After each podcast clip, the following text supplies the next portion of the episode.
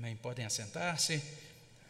Nós somos convidados a abrir nossas Bíblias na carta aos Hebreus. Você aí na sua casa também é convidado a nos acompanhar nessa leitura. Hebreus capítulo 10, de 11 até 18.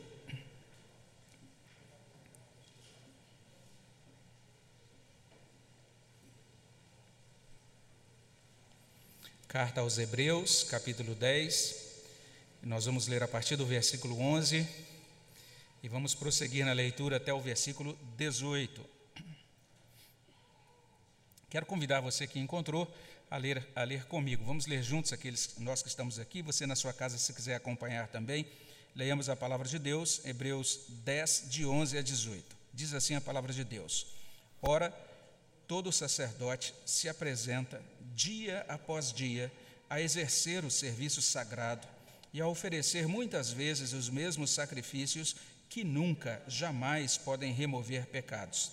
Jesus, porém, tendo oferecido para sempre um único sacrifício pelos pecados, assentou-se à destra de Deus, aguardando-o daí em diante, até que os seus inimigos sejam postos por estrada dos seus pés. Porque, com uma única oferta, aperfeiçoou para sempre quantos estão sendo santificados. E disto nos dá testemunho também o Espírito Santo, porquanto, após ter dito: Esta é a aliança que farei com eles, depois daqueles dias, diz o Senhor, porei no seu coração as minhas leis e sobre a sua mente as inscreverei, acrescenta: Também de nenhum modo me lembrarei dos seus pecados e das suas iniquidades para sempre. Ora, onde há remissão destes, já não há oferta pelo pecado. Vamos orar ao nosso Deus mais uma vez. Obrigado, Senhor, pela tua palavra. Agradecemos por Cristo, nosso redentor, pela obra que ele realizou, tão maravilhosa. Pedimos a Deus, ao teu Espírito Santo, que traga, ó Pai, os benefícios desta obra de Cristo para os nossos corações nesta noite.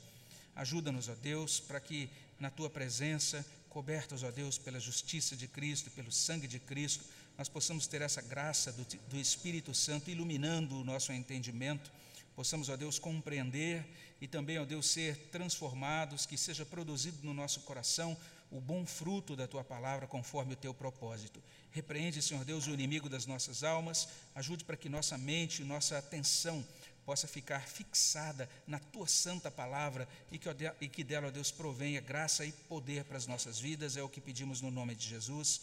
Amém, Senhor Deus.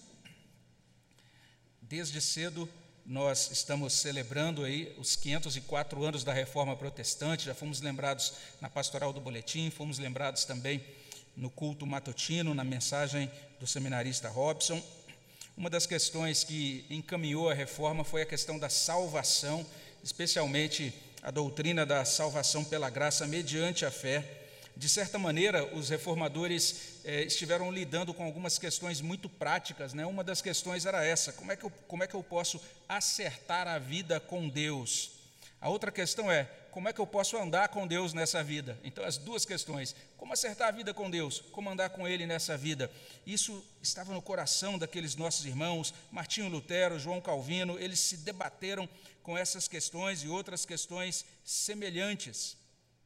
O autor da carta aos Hebreus também está falando desse mesmo tema, ele também está respondendo a essas mesmas perguntas.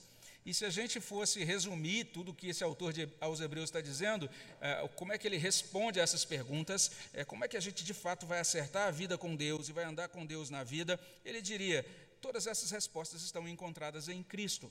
Basta entender quem é, quem é Cristo, o que ele realizou, e não apenas entender isso intelectualmente, mas que isso seja trazido para o nosso coração e que nós sejamos transformados por quem Cristo é e pelo que ele realizou. É por isso que esse autor dessa carta, desde o iníciozinho, ele está fazendo essa convocação. Por exemplo, lá no capítulo 3, versículo 1, ele diz: Considerai atentamente o apóstolo e sumo sacerdote da nossa confissão, Jesus. Considerai atentamente. Pensem bem, olhem só para quem ele é considerem quem ele é e o que ele faz. Daí a gente precisar que, saber que Jesus, esse mediador de superior aliança, instituída em superiores promessas, como ele diz no capítulo 8, verso, verso 6, e daí também aquele raciocínio que começa lá no capítulo 9, verso 1, e que está prosseguindo. Capítulo 9 inteiro e agora terminando aqui no capítulo 10, versículo 18. Um raciocínio muito longo, mas de certa maneira que revela basicamente que o sacrifício de Jesus Cristo é perfeito, é um sacrifício eficaz para sempre. Então, esse é o argumento do autor de Hebreus, ele está querendo fixar no nosso coração essa verdade acerca de Jesus Cristo. E nesse trecho que nós lemos aqui, capítulo 10, de 11 até 18, nós temos essa doutrina firmada em, duas, em dois ensinos. Quando olhamos para os versos 11 a 14, a gente vai perceber que esses versículos destacam que Jesus concluiu a remissão dos pecados. E se a gente prossegue na leitura do verso 15 até 18, a gente vai aprender que Jesus garantiu a nova aliança. Esse autor já tinha falado sobre nova aliança lá atrás, mas agora ele retoma o tema e ele vai dizer agora: Jesus garantiu a nova aliança, o Novo Testamento. Então, quero convidar você para olhar para esses versículos 11 até 14. E a gente vai entender juntos, em primeiro lugar, que eles estão ensinando que Jesus concluiu a remissão dos pecados. Remissão dos pecados. Esse é um tema central para a reforma protestante do século XVI. Como é que o ser humano pode ser aceito diante da presença de Deus, sendo que o ser humano é um pecador? Então, de certa maneira, a igreja daquele tempo, a chamada igreja medieval, ela estabeleceu um sistema que a gente pode chamar de um sistema contábil, ou um sistema de compensação, em que você tinha, no final das contas, que apresentar diante de Deus, se você de repente morresse nesse momento e comparecesse diante da presença de Deus, você tinha que apresentar diante de Deus as suas boas obras, o seu desempenho, as, as suas virtudes, colocar isso diante do Senhor, porque a doutrina oficial era essa: Cristo é Salvador. Então ele faz uma parte da obra de salvação, ele morre na cruz, inclusive para fazer essa parte que cabe a ele, mas nós precisamos também fazer boas obras. Como é que é possível a remissão dos pecados? Essa era uma questão que queimava no coração daqueles reformadores. A remissão dos pecados é mencionada aqui no verso 12. O verso 12 diz: Jesus ofereceu para sempre um único sacrifício pelos pecados então ele está falando sobre remissão, pagamento completo. Remissão de pecados quer dizer quitação total da nossa dívida para com Deus. A gente pode pensar na nossa vida como uma planilha aí, fazendo uma lista de tudo que a gente errou, tudo que a gente cometeu de erros, mas é muito mais sério do que isso, porque a Bíblia não apenas fala sobre erros que a, que a gente comete, mas a Bíblia fala da nossa estrutura. Não apenas a Bíblia diz que nós cometemos pecados no plural, a Bíblia diz que nós somos pecadores na essência. Então é um, é um problema bastante grave. Como é que a gente acerta as nossas contas diante desse Deus santo? O modo como o autor de Hebreus explica isso merece a nossa atenção. E ele começa, veja aí no verso 11, reafirmando os sacrifícios da aliança antiga eram ineficazes. Olha o que ele diz: Ora, todo sacerdote se apresenta dia após dia a exercer o serviço sagrado, a oferecer muitas vezes os mesmos sacrifícios que nunca, jamais podem remover pecados. Toda a estrutura religiosa daquele tempo, a estrutura do Templo de Jerusalém, uma estrutura que impressionava, uma estrutura que tinha sido instituída por Deus tempos atrás. O autor de Hebreus está dizendo: essa estrutura é insuficiente, ela não dá conta do problema do pecado. Olhem para esse serviço sacerdotal, percebam a fraqueza do sacerdócio, percebam a fraqueza dos sacerdotes. Essa é a tônica do autor da carta aos Hebreus. E um estudioso nos ajuda a entender a, fra a fraqueza daquele trabalho sacerdotal quando ele escreve o seguinte: olha que interessante, ele diz: o sacerdote do Antigo Testamento permanece tímido e pouco à vontade no santo lugar, enquanto realiza sua terrível tarefa ali, cheio de preocupação, apressando-se para sair quando o serviço está feito. Em um lugar onde ele não tem livre acesso, não há como ele se sentir em casa. Essa era a situação do sacerdote do Antigo Testamento. Ele entrava no tabernáculo, ou na primeira parte do templo, no chamado lugar santo. Ele entrava tremendo nas bases. Ele sabia que estava diante do Deus Santíssimo que podia fulminá-lo de uma hora para outra. Então, ele entendia que ele não tinha sequer acesso ao Santo dos Santos, Aquela casa era a casa de Deus, mas não era a casa do sacerdote. E ele, trêmulo, realizava a sua tarefa. E quando terminava, ele saía rapidão. Ele dizia: Terminei, e agora entraria o próximo da escala para realizar aquele serviço. Uma situação muito semelhante foi, viva, foi vivida, ou era vivida, pelo monge agostiniano Martinho Lutero. Como eu disse, um monge, um monge agostiniano, alguém que estava incumbido do serviço da igreja, alguém que era participante dos rituais, alguém que era integrado às liturgias da Igreja Católica daquele tempo alguém que era versado nas teologias daquele tempo, alguém que era muito zeloso nas confissões que ele fazia e também nas penitências dele, mas ainda assim assombrado por inseguranças, assombrado por temores, sem acesso a uma comunhão viva com Deus. Deus para ele era um Deus terrível, um Deus do qual ele tinha muito medo, ele não conseguia de maneira nenhuma ter essa, isso, que a gente expressou aqui nos cânticos que cantamos agora há pouco, chamar Jesus de amigo, entender que tinha uma comunhão viva com um Deus que se fez amigo dele por meio de Cristo.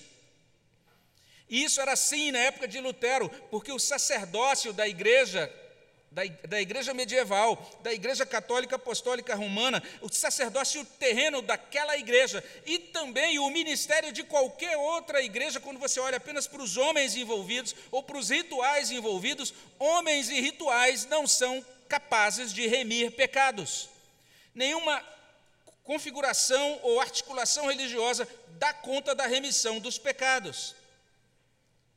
Hebreus está ajudando seus leitores a compreender o seguinte: para resolver esse problema do pecado, Jesus ofereceu a si mesmo como sacrifício. Olha aí o verso 12: Jesus, porém, tendo oferecido para sempre um único sacrifício pelos pecados, e olha que interessante isso, para sempre.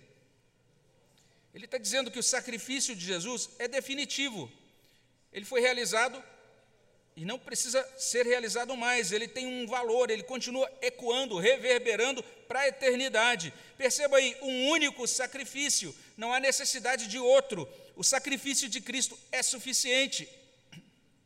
Significa que se você crê em Cristo, você não precisa de mais pagar penitências, ou subir uma escadaria de joelhos, ou ir de uma cidade para outra carregando uma cruz, pagar promessas, ou fazer votos, ou participar de campanhas ou rituais nesse sentido. É sobre isso que trata a reforma, é sobre isso que trata o livro de Hebreus. E diz: para sempre um, um único sacrifício pelos pecados. O sacrifício foi pelos pecados. Veja só o que Hebreus está dizendo: o sacrifício de Jesus dá conta da remissão dos pecados, algo que os rituais da religião não conseguiam realizar. É um sacrifício absolutamente eficaz. Mas não é só isso que diz o texto de Hebreus, olha o que segue ainda no verso 12. Depois que Cristo remiu os pecados, depois que ele realizou a obra de remissão, ele subiu ao céu e assumiu o seu lugar ao lado do Pai. Diz assim: assentou-se à destra de Deus. Essa é uma imagem muito preciosa. Ela está sendo retomada, ela já apareceu lá em Hebreus capítulo 1, versos 3 e 4.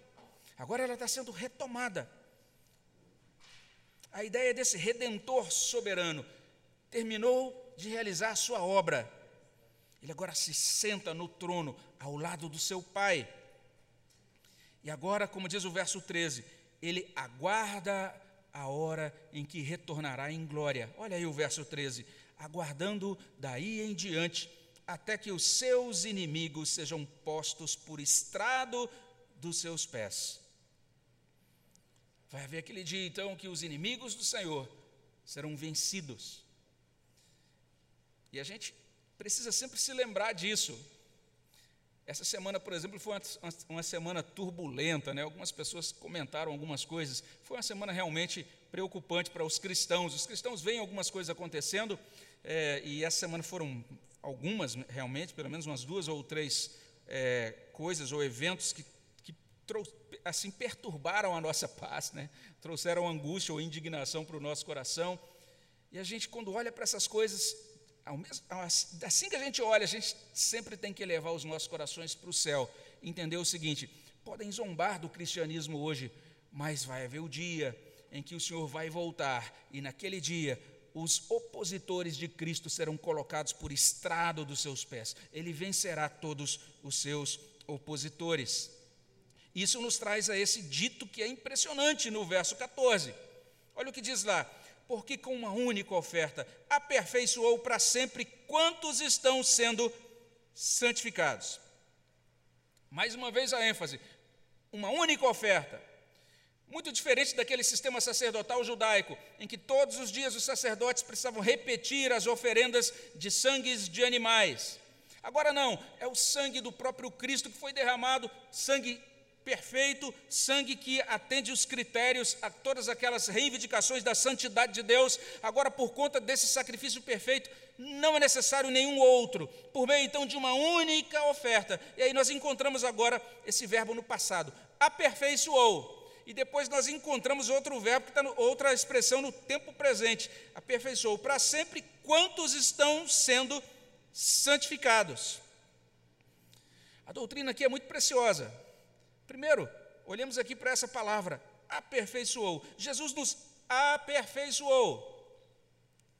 Essa é uma palavra preciosa em Hebreus, ela aparece várias vezes em Hebreus. Vale a pena depois você dar uma lida nessa, nesse livro para verificar quantas vezes Hebreus repete essa palavra.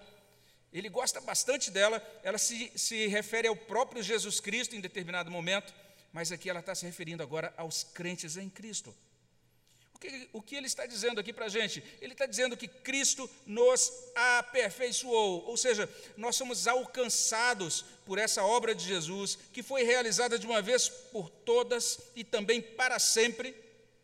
E quando olhamos para o ensino geral de Hebreus, a gente vai ver lá em Hebreus 2,10 que o próprio Jesus Cristo foi tornado redentor, foi tornado sumo sacerdote aperfeiçoado quando ele apresentou o seu sacrifício. Diz ali que ele foi aperfeiçoado por meio dos sofrimentos, ele foi tornado redentor completo por meio daquilo que ele sofreu para nos redimir. Mas agora em 10, 14, Hebreus está dizendo que nós somos aperfeiçoados na obra dele. Nós fomos aperfeiçoados não apenas dizer somos, mas até o ideal é dizer nós fomos, porque o verbo está no passado. Isso é extremamente importante. O que está sendo dito aqui deveria ressoar nos nossos ouvidos, porque a palavra que é traduzida por aperfeiçoamento aqui tem esse sentido, como eu já expliquei no sermão passado, não apenas o sentido de maturidade, mas de completação, de capacitação, de algo que agora chega ao seu pleno potencial de realização algo que agora está adequado, está apto para realizar aquilo que Deus estabeleceu para ele. Então, o que Hebreus está dizendo agora é algo impressionante. Olha lá para o capítulo 7, olha lá para o capítulo 8, você vai ver no capítulo 7 uma aliança antiga, desgastada. As pessoas compareciam diante do tabernáculo ou diante do templo, mas o problema do pecado delas não era resolvido. Olha lá para o capítulo 8, veja todas aquelas cerimônias do tabernáculo. Capítulo 9, você vai ver também a imperfeição do sacerdócio. Um povo de Deus que comparece dia após dia, mas que não tem acesso direto à presença de Deus. Agora, por causa do sacrifício perfeito de Jesus Cristo, nós temos acesso ao Santo dos Santos, nós podemos estar diante do trono celestial de Deus, nós podemos oferecer adoração a Deus. Então, esse é o grande e maravilhoso ensino da carta aos Hebreus. Ele diz: aquilo que não era permitido aos sacerdotes, nem mesmo ao sumo sacerdote da antiga aliança, isso agora está disposto diante de nós nós fomos tornados adequados, nós fomos tornados completos, nós fomos tornados aptos, adequados para o culto, para oferecer verdadeira adoração diante do Senhor. Essa é uma outra maneira da gente dizer que a obra de Jesus nos conferiu um novo estado, uma nova posição. Paulo fala isso quando escreve aos Efésios, ele diz lá em Efésios capítulo 2 que agora nós fomos ressuscitados com Ele e fomos assentados juntamente com Ele nos lugares celestiais. Olha só que palavra preciosa. Nós recebemos uma nova posição, um novo status ou estado. Quando a gente olha para esse, para esse ensino de Hebreus, capítulos 8, 9, a gente vai perceber isso. Tudo o que era dedicado ao culto no tabernáculo era chamado de santo. Era separado do uso comum para ser usado agora para a adoração de Deus e para a glória de Deus. O que Paulo está dizendo é isso: a obra de Cristo na cruz nos confere uma nova posição. Agora nós somos o povo separado dele, o povo tornado completo nele e por ele, o povo que agora é chamado de santo por causa dele.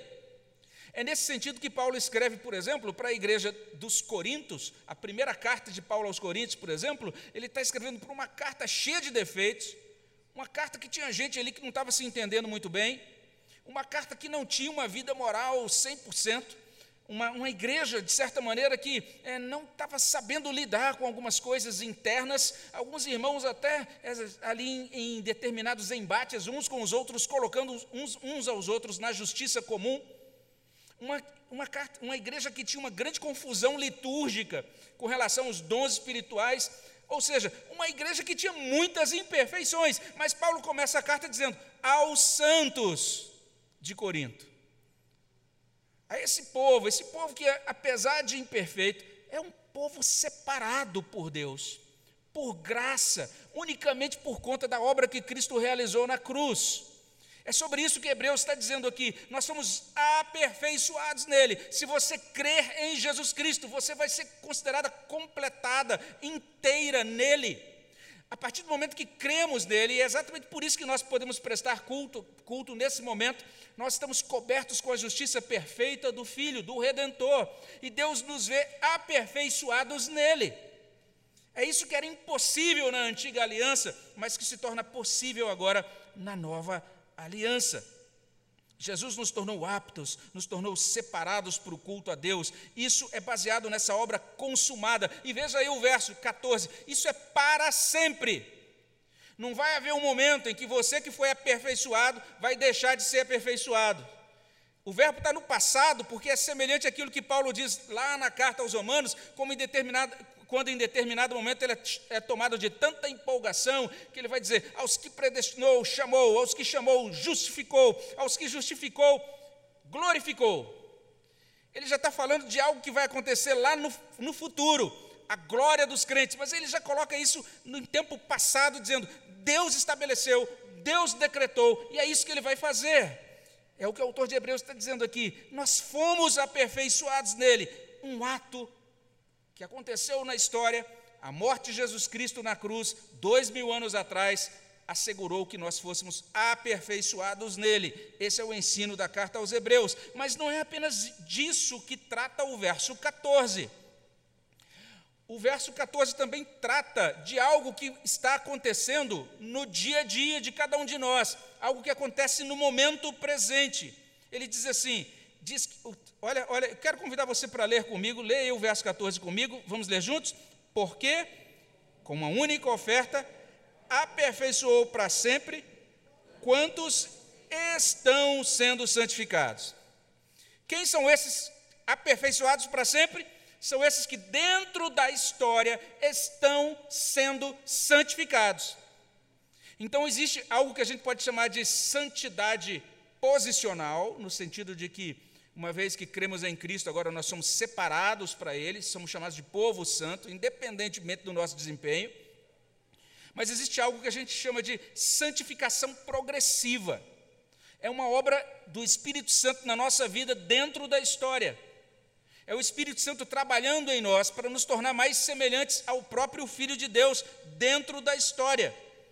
O tempo usado aqui nesse verbo aqui do, do, Novo Testamento indica uma atividade presente que continua rumo ao futuro. Percebamos, tudo isso é dado a nós por conta da remissão que Cristo concluiu, a remissão que ele realizou. Hebreus está dizendo: Cristo concluiu a remissão.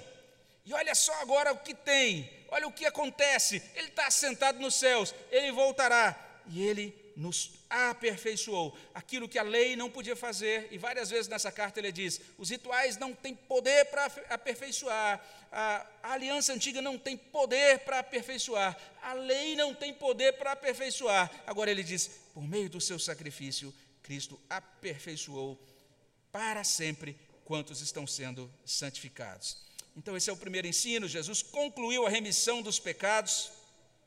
Mas se prosseguimos, se olhamos para os versos 15 a 18, a gente vai ver que eles vão explicar que isso é assim, ou seja, ele concluiu esta remissão dos pecados, porque, em segundo lugar, Jesus garantiu a nova aliança. Versos 15 até 18. E aqui, se a gente olha ah, para o texto, a gente vai perceber esse autor citando promessas de Deus dadas por meio de Jeremias. Essas promessas estão no capítulo 31 do livro do profeta Jeremias. Ele já citou essas promessas lá atrás, mas agora ele retoma essa, essa promessa da nova aliança que foi dada por meio de Jeremias. E se você der uma olhadinha aí nos versos 15 até o início do verso 16, você vai entender que pela remissão de Jesus, por essa obra que Cristo realiza, agora efetivamente Deus nos acolhe nessa nova aliança. Veja verso 15: E disto nos dá testemunho também o Espírito Santo, porquanto após ter dito, esta é a aliança que farei com eles depois daqueles dias, diz o Senhor. E o que chama atenção aqui, o que eu quero destacar é essa expressão: aliança que farei com eles. Aquilo que Cristo realiza é maravilhoso. Ele conclui a remissão dos pecados. E aqueles que são remidos por Ele, a estes ou com estes, Deus faz uma aliança. E quando olhamos para o texto aqui de Hebreus, a gente vai perceber também que por conta dessa obra de Cristo e por conta dessa remissão de Jesus Cristo, Deus muda a nossa mente e o nosso coração. Olha aí, verso 16: Porei no seu coração as minhas leis, sobre a sua mente as inscreverei. Então a gente está começando a entender agora o sentido daquela palavra, que nós fomos tornados perfeitos nele.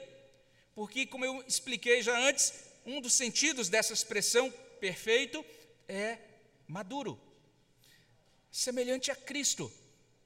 A ideia aqui é essa: Deus agora vai trabalhar de dentro para fora, Ele opera de dentro para fora, Ele põe a lei dele no nosso coração, Ele põe a lei dele na nossa mente, de modo que o nosso sentir, o nosso querer, o nosso pensar, tudo agora vai passar por uma transformação operada pelo poder e pela graça dele.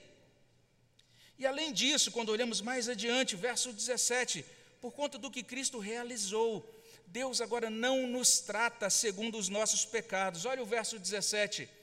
Acrescenta também: de modo nenhum me lembrarei dos seus pecados e das suas iniquidades para sempre. Que coisa impressionante.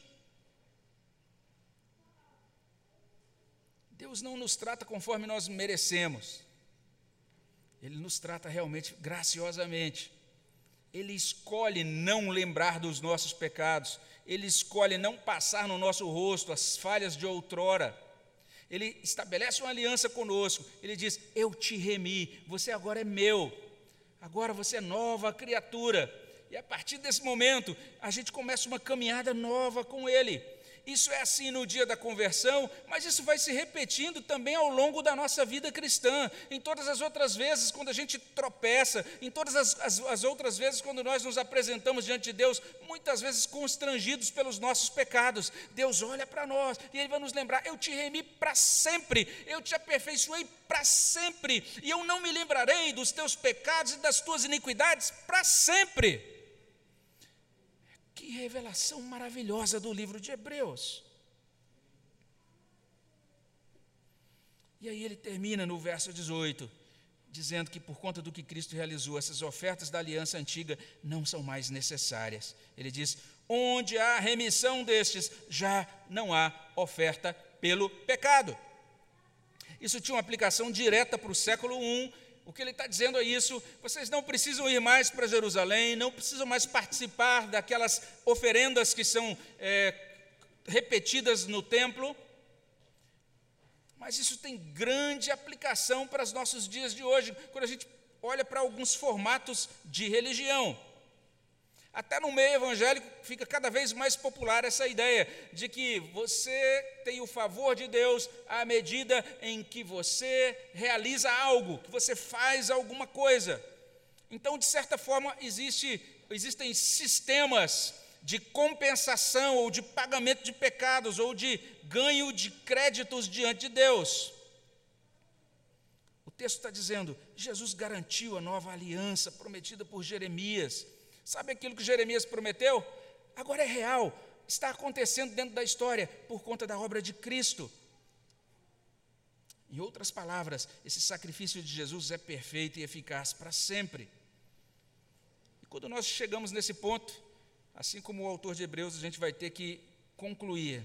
É aqui que ele conclui, aqui que a gente, é, que, que, ele, que, que a gente chega naquilo que a gente pode dizer de primeira metade da carta aos Hebreus.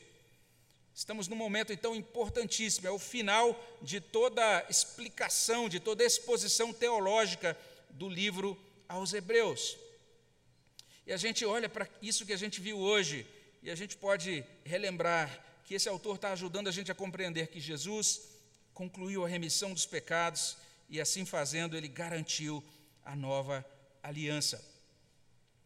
Como é que nós podemos responder a Hebreus capítulo 10, de 11 a 18? Primeira coisa a fazer é observando as aplicações do próprio autor de Hebreus. Então, de certa maneira, a gente pode até considerar que todos os sermões de Hebreus daqui para frente vão ser uma resposta a isso. Como é que nós respondemos a tudo o que Cristo realizou por nós na sua redenção? Mas a gente pode também olhar para esse trecho aqui de Hebreus 10 e entender que ele está nos ajudando a responder àquela pergunta: como é que eu posso acertar a vida com Deus? É uma pergunta importante, uma pergunta prática, uma pergunta que também ressoou no coração dos nossos pais reformadores. E a gente já falou aqui que naquele tempo eles tinham essas respostas. Olha, faça isso, faça aquilo. Você tem que então pagar, determin, de, pagar determinado preço para ter remissão. Quando olhamos para a carta aos Hebreus, nós encontramos esse autor dizendo assim: Nós acertamos a nossa vida com Deus, desfrutando da remissão de pecados que é conferida por Jesus Cristo. Cristo concluiu a remissão.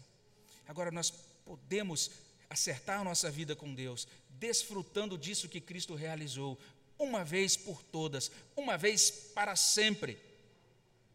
Cristo é esse sumo sacerdote perfeito ele é essa oferta pelo pecado perfeita, ele concluiu a remissão, agora ele está no céu, ele está ali para que nós o busquemos com fé sincera, ele está aberto para que nós coloquemos diante dele o nosso coração. Nós somos muito inclinados, naturalmente inclinados a buscar soluções para a nossa vida, ou às vezes olhando para dentro de nós, ou às vezes olhando para aquilo que está ao nosso redor. É algo muito comum, é muito natural, faz parte da natureza humana. Lutero, por exemplo, era uma pessoa que olhava bastante para dentro. Então ele olhava para o coração dele e percebia os erros que ele cometia, e ele percebia que realmente ele não se sentia é, em paz diante de Deus, ele se flagelava, machucava as costas, fazia um monte de, de, de exercícios ascéticos o tempo todo olhando para dentro, o tempo todo olhando para dentro, e há realmente um momento ou situações da nossa vida em que devemos olhar para dentro, inclusive a instrução da ceia é essa: examine-se, pois, o homem a si mesmo, e assim coma do pão e beba do cálice. Olhar para dentro às vezes é necessário, mas é insuficiente. Ou às vezes a gente olha para aquilo que está ao nosso redor. Isso tem certa utilidade, a gente ganha perspectiva quando olha em redor a gente percebe ah, algumas coisas que nos cercam, isso pode nos ajudar a tomar determinadas decisões, né? Se você está num momento de perigo em que você passa por um, algum tipo de ameaça, olhar ao redor e a partir daí ver, por exemplo, qual é um ponto de escape ou alguma coisa que você pode fazer, isso é muito importante até para a sobrevivência. Mas se nós olhamos apenas para fora, nós podemos ficar presos às circunstâncias, àquilo que nos circunda. Olhar para fora é necessário, mas é insuficiente. De acordo com Hebreus, a melhor coisa a fazer, a única solução suficiente é olhar para Jesus Cristo. É isso que Hebreus está dizendo. Olha para aquele que completou a redenção. Olha para aquele que está assentado soberanamente no céu. Agora nós podemos e devemos focar, como diz um servo de Deus, toda a nossa orientação espiritual para onde Jesus Cristo agora se assenta entronizado, reinando com poder para a nossa salvação, tendo realizado tudo o que era necessário para que fôssemos salvos. Então, agora olhando para esse redentor todo-poderoso, prestando atenção nele, entendendo quem ele é, o que ele faz, nós podemos e devemos nos render a ele nos maravilhar diante da presença dEle, desfrutar da salvação dEle, invocá-lo, suplicar: Senhor, salva-me, ajuda-me, ser o meu redentor, ser o meu salvador. Hebreus está nos ajudando a compreender isso. Ele diz: Cristo é maior do que os anjos, é maior do que Moisés, é maior do que a aliança do Antigo Testamento, ele é sobre tudo, ele é sobre todos. E tem um servo de Deus chamado William Berkeley, que medita sobre isso lindamente. Ele diz assim: os sacerdotes de pé ofereciam um sacrifício, mas Cristo se assenta à destra de Deus. A posição dos sacerdotes é de servos, mas a posição de Cristo é de um monarca. Jesus é o rei de volta à casa. Então, se os sacerdotes não podiam entrar no Santo dos Santos porque não sentiam que ali era a casa deles, Agora Cristo sobe aos céus, ele chega em casa, ele chega de volta, ele se senta ao lado da majestade nas alturas. A tarefa dele está realizada, a vitória dele está ganha. Nós devemos olhar para ele.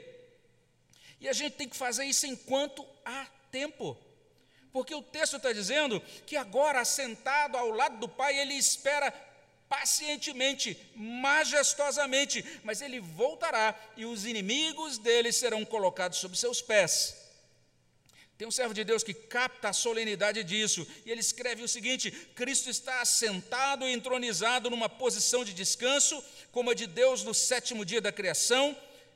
É um descanso de soberania, é um descanso de governo onipotente, de controle, de confiança mas isso traz implicações horríveis para os inimigos dele. Os não crentes podem negá-lo, podem rir dele, podem exultar em sua aparente independência do senhorio dele. No entanto, o tempo todo ele está sentado, entronizado, enquanto a história corre em direção ao julgamento que ele presidirá soberanamente.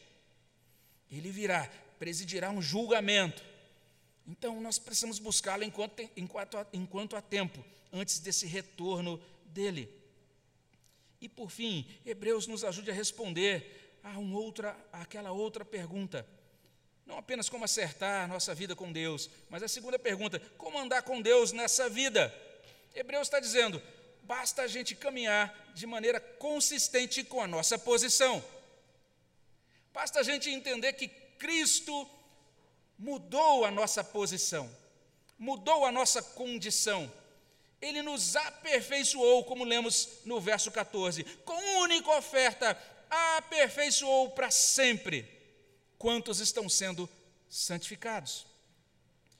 A ideia aqui agora, é que agora nós caminhamos, nós procedemos de uma maneira consistente com a nossa nova identidade em Cristo, com a nossa nova posição em Cristo.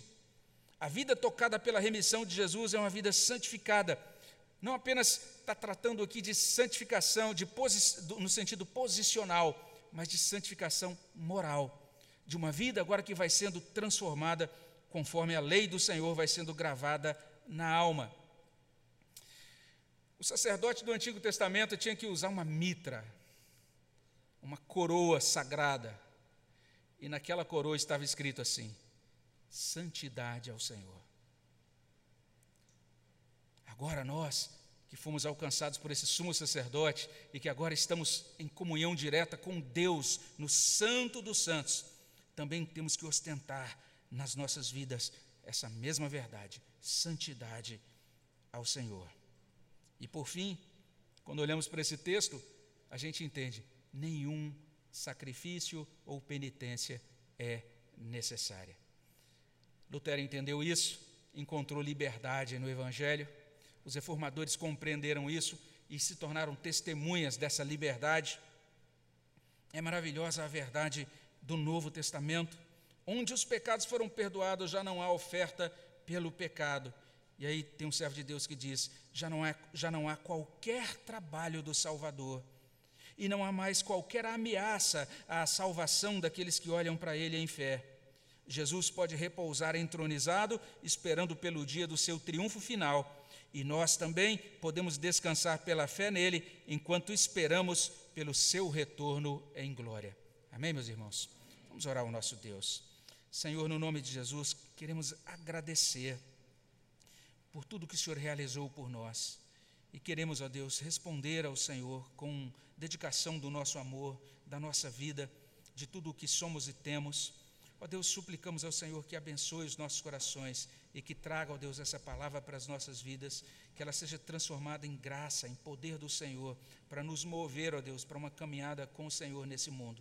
Que nós possamos resolver a nossa vida contigo hoje e possamos, ó Deus, caminhar com o Senhor nessa vida todos os dias. É o que pedimos no nome de Jesus. Amém, Senhor Deus. Vamos responder ao nosso Deus.